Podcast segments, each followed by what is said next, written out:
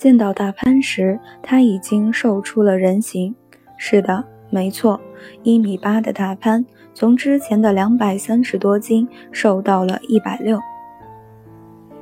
时间回到两年前，体重严重超标的大潘去医院体检，结果是验完血糖，医生告诉他：“你的问题太严重，你需要马上做进一步检查。”验完肝功能，医生告诉他：“你的问题很严重，你需要马上住院治疗。”量完血压，医生提醒他。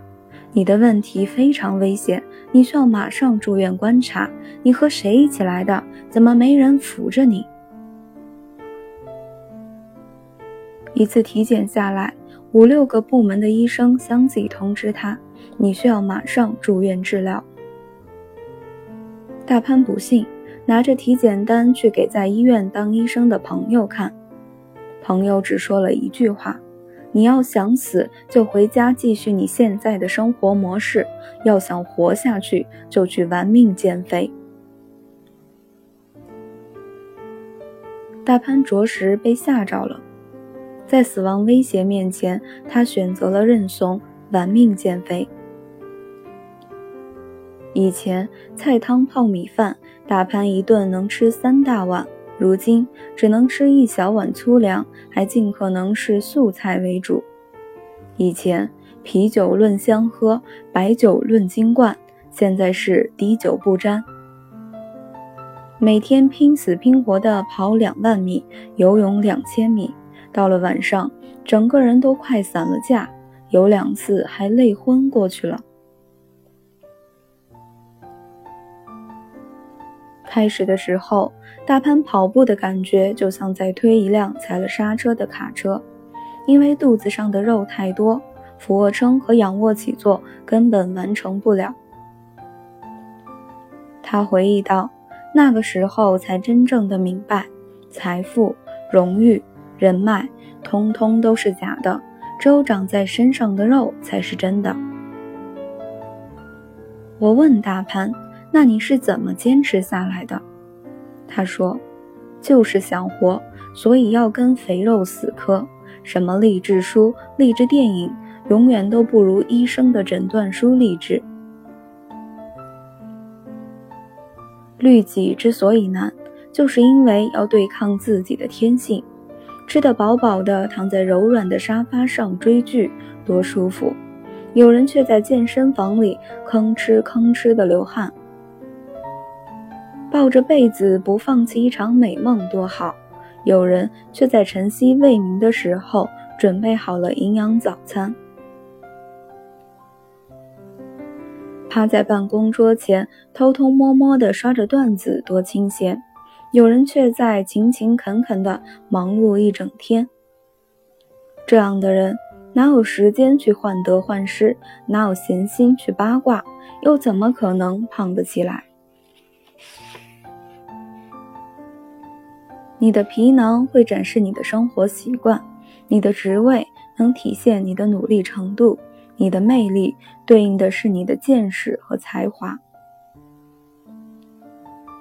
一个两百多斤、浑身是病的人，往往过的是饮食不规律、作息不定时、暴饮暴食、运动为零的生活。一个在工作上漏洞百出、得过且过的人。很可能在职业规划、人生追求上是空白的。一个生活中谈吐庸俗、无聊空洞的人，很可能是在看书、旅行、思考上的投入严重不足。所以，别再信什么胖一点点无所谓这种话了。残忍的事实是，就算你身上只是多长了三两肉，影子也会跟着大一圈。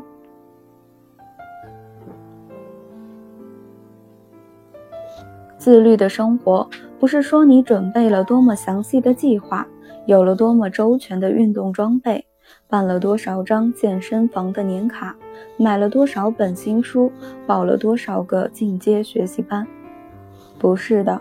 自律是从认真对待每一个当下开始的，比如想早起时能立刻下床，想锻炼时能马上出去跑步，想读书时能读它一两个小时，不会消耗自己的时间去看旁人是否做了，不会从天气或者心情上找借口，最终将这些小细节养成一个个受益终身的习惯。写日记给你的好处是坚持，是反思，是从小鲜肉到老司机的人生行车记录仪。整理房间，帮你过得干净，过得舒适，见证的是杂乱无章的生活到井井有条的人生的蜕变。跑步教会你的是自律，是克制，是不放弃，是死磕到底。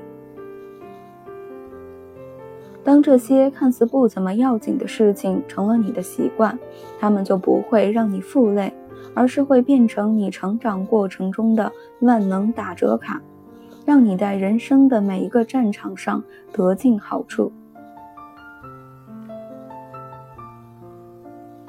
自律是一场与别人无关，是自己发动并且针对自己的战争。在外人看来，你是在自虐。实际上，你是争取更多的自由，因为真正的自由不是随心所欲，而是自我主宰。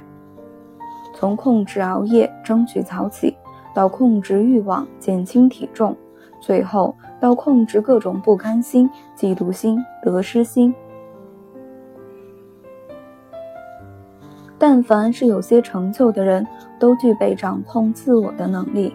他们都有铁一样的意志，军人般的纪律，或多或少的清教徒式的生活方式。所以，还在咬牙坚持的你，还对命运有要求的你，请不要泄气。你今天的日积月累，早晚会成为别人的望尘莫及。把所有的吃完这一顿再去减肥，都换成。等瘦了再吃，你就离瘦下来不远了。只有那些把电子秤都藏起来的人，才能算自暴自弃。